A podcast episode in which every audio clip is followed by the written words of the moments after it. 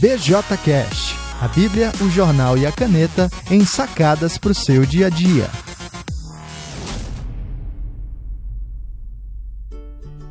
Olá pessoal, eu sou Alan Porto, sou o autor do BJC, a Bíblia, o jornal e a caneta, e do BJCast que você está ouvindo agora. A nossa programação básica é toda terça-feira uma sacada sobre a Bíblia, toda quinta-feira uma sacada sobre o jornal e todo sábado uma sacada sobre a caneta. Se você quer acessar e saber um pouquinho mais, visite alemporto.com e fique então com o episódio de hoje. Você só precisa de quatro vezes para restaurar os seus relacionamentos. Olá pessoal, estou pensando aqui sobre algo, algo que a gente desenvolveu no último sábado, né, dia 13 de agosto, no BJCast número 47, que começou falando, então, tratou da questão de como é que a gente pode entender as nossas tretas, né, os nossos conflitos, e como entender essa dinâmica dos conflitos pode preservar a gente de, enfim, entrar em algum barco furado, alguma coisa desse tipo. Então, se você ainda não ouviu o BJCast número 47, volta lá, escuta. Ele é importante porque a gente vai é, ver agora. E é o seguinte, como é que a gente faz, então, uma vez que a gente já entrou nesses conflitos, né? Sei lá, a treta já está instalada e a gente já está vivendo aquela experiência chata de brigar com as pessoas, ou de, enfim, manter um coração é, indisposto, de, enfim, fugir dos olhares, de falar friamente, enfim, a gente está naquela situação realmente ruim. Como é que a gente lida com isso? Como é que a gente pode caminhar na direção do tratamento e da reconciliação? Eu quero usar o mesmo material que a gente usou no, no último sábado, que é o livro Os Conflitos no Lar e as Escolhas do Pacificador, da editora Nutra. Quero usar esse material para dar para você ah, quatro dicas fundamentais para essa restauração nos conflitos, restauração nos relacionamentos. Né? E ele chama de os quatro V's. São quatro vezes, quatro passos que a gente pode dar. Então anota aí, quatro vezes. O primeiro dele é, deles é vise a glória de Deus. Vise a glória de Deus. Então a primeira coisa que eu e você temos que entender nesse processo de resolução dos conflitos, de reconciliação, é perceber que o interesse fundamental em jogo não deve ser o meu bem-estar, a minha reputação, a minha glória, o meu desejo atendido, nada disso. O foco de cada relacionamento, assim como o foco de cada vida deve ser a glória de Deus. Né? Se você ouviu uh, o BJCast de ontem, uh, a gente tratou da primeira pergunta do breve catecismo de Westminster: qual é o fim principal do homem? E viu lá que um dos aspectos fundamentais da nossa finalidade, do propósito da nossa existência é glorificar a Deus. Deus é o centro. Quando Deus é o centro, então a, a nossa sensibilidade, o nosso orgulho, enfim, as nossas é, picuinhas são colocadas em segundo lugar, são colocadas em segundo plano. Confiar, obedecer e imitar a Cristo são essenciais para reagir ao conflito da maneira que agrada a Deus. É o que os autores uh, Ken Sandy e Tom Raby falam uh, nesse livro. Então, quando eu tenho o foco na glória do Senhor e não na minha, então, primeiro, é, eu vou buscar agir de maneiras que agradem a Deus. Segundo, eu não vou depender tanto das respostas ou das reações do outro. Pode ser que eu tente buscar a reconciliação e o outro não reaja bem. Pode ser que eu tente é, me aproximar e o outro se afaste mais. Mas o, fa o fato é que quando eu tenho foco na glória do Senhor, então as minhas ações, motivações são reajustadas. Por isso, a primeira coisa que eu e você precisamos fazer para resolver um conflito, é ajustar o nosso coração diante de Deus e ter um foco na glória do Senhor. Sempre que o foco estiver na minha glória, o conflito uh, aumenta. Mas sempre que o foco estiver na glória de Deus, então eu tenho possibilidades reais de ter a questão solucionada. Primeiro V, então, foi vise a glória de Deus. Anotou? Anota aí o segundo. Veja primeiro a trave no seu olho. Veja primeiro a trave no seu olho. Uma vez que você tem o foco na glória de Deus, agora você não olha diretamente para outra pessoa. Você olha para você mesmo. E você primeiro considera de que maneiras você contribuiu para o conflito. É muito fácil a gente chegar para as outras pessoas apontando o dedo, falando que elas estão erradas. A gente consegue identificar essas coisas muito facilmente mas parte inclusive da nossa é, credibilidade enquanto a gente aponta o erro do outro, precisa ser nós estarmos cientes e reconhecendo o nosso próprio pecado nesse processo.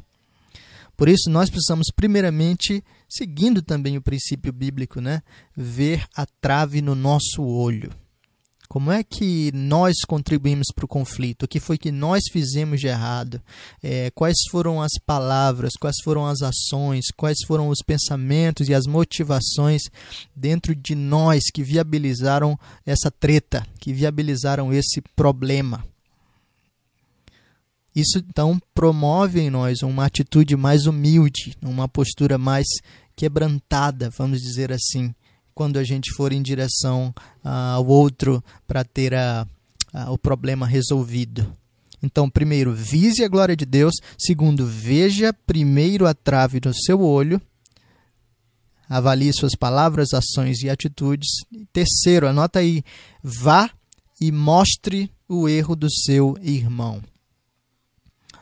Então, a, a tradução teve que se virar para achar quatro vezes, né? Quatro maneiras de, de colocar em forma de V e eles escolheram então usar o vá e mostra o erro do seu irmão. Você pode usar também verbalize o erro do seu irmão. Tudo isso é V, ok? E o ponto agora então é efetivamente a confrontação. Mas não uma confrontação irada e desequilibrada como aconteceu antes na hora do conflito.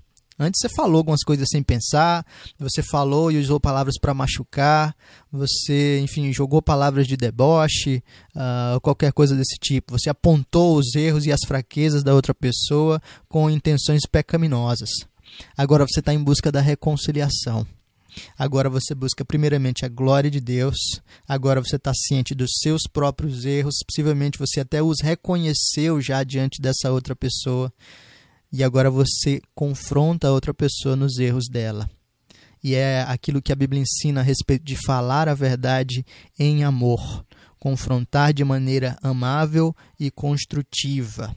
Falar daquilo que a pessoa fez de errado, mas sem tentar destruí-la, apenas indicando que esses erros ah, atrapalham a dinâmica do relacionamento de vocês, não glorificam ao Senhor e, enfim, uh, coisas nessa, nessa direção. Talvez, os autores do livro nos alertam, é, talvez aconteça de, ao avaliar a nossa trave antes, nós cheguemos à conclusão de que nem mesmo a confrontação é preciso. Talvez nós colocamos tanto peso na palavra de alguém que, no fim das contas, a melhor coisa seria é, deixar de lado, ignorar a ofensa, ou talvez é, perceber que nós originamos a, a, a, o conflito inteiro. Então a gente tem a opção de ignorar se de fato o erro do outro não foi grande, não causa um grande problema com o Senhor e nem é, vai ser uma marca é, fundamental no relacionamento. Mas se houver a necessidade de confrontar, então façamos isso com um coração gracioso, com um coração que busca de fato né, é, edificar o relacionamento. Vise a glória de Deus primeiro. Segundo, veja primeiro a trave no seu olho. Terceiro, vá e mostre o erro do seu irmão, né? ou verbalize o erro do seu irmão. E quarto, vá e reconcilie-se. Ou viabilize a reconciliação. Viabilize a reconciliação. E o foco agora é, depois que você já seguiu todos esses passos, o foco está no Senhor. Você já olhou seus erros, reconheceu seus erros, falou do que o outro errou. Um, esse último passo, então, é efetivamente a restauração. E a restauração se dá mediante confissão e mediante perdão. Então, se existe algo do erro do outro que você estava guardando, né, que você estava remoendo dentro de si, é, enfim, que você estava segurando e, e, e escravizado a isso, ao que a outra pessoa fez, essa é a hora de você verdadeiramente perdoar, deixar de lado, para que vocês possam seguir adiante uh, no relacionamento. O foco então é a restauração do relacionamento mediante o exercício do perdão. A gente tem muitas, uh, muitos problemas quanto ao perdão e a gente vai falar um pouquinho mais sobre isso uh, num episódio mais à frente, talvez no episódio do próximo sábado. Uh, mas desde já, o perdão é fundamental para que qualquer relacionamento siga em frente, para que haja reconciliação. Porque enquanto o perdão não foi de fato é, exercido, então as partes continuam tendo ah, algo restringindo a experiência plena de comunhão. E aí, desde já, então, eu pergunto para você: né? existe algum relacionamento que você deva consertar? Estão ouvindo aí sobre as tretas na semana passada, sobre esses quatro vezes hoje. Você lembra de alguém é, com quem você está brigado, com quem você falou palavras que não deveria ter falado, de alguém que você está fugindo, se escondendo, uh, porque não quer se relacionar. Existe algum relacionamento que você deva consertar? E aí a questão é: o que, que você pode fazer agora mesmo? Agora mesmo para resolver isso? Ou pelo menos qual é o primeiro passo que você pode dar agora mesmo para iniciar esse processo de reconciliação? Assim que terminar esse áudio, faz isso. Né? Sei lá, pode ser ligar, pode ser mandar um WhatsApp, pode ser deixar um recado no Facebook, pode ser sair da sua casa e encontrar a pessoa. Enfim, faz isso ah, percebendo que essa é uma maneira de glorificar a Deus com fidelidade e obediência. E aí aproveita e usa esses quatro vezes. Quais são? Vise a glória de Deus, veja primeiro a trave no seu olho, verbalize o erro do seu irmão e viabilize a reconciliação. Se a gente fizer isso, a gente tem muito mais chance de ter relacionamentos melhor estabelecidos, mais saudáveis, mais firmes naquilo que é eterno, naquilo que é do nosso Senhor. Então é isso. Se você gostou desse episódio, você pode passar adiante. Compartilhe com as pessoas no WhatsApp, nas redes sociais, curte lá e indica para mais pessoas acessarem alemporto.com/bjcast ou então procurar no iTunes ou no SoundCloud BJcast e assinar lá para você receber as atualizações direto no seu celular. Grande abraço, Deus abençoe e até o próximo.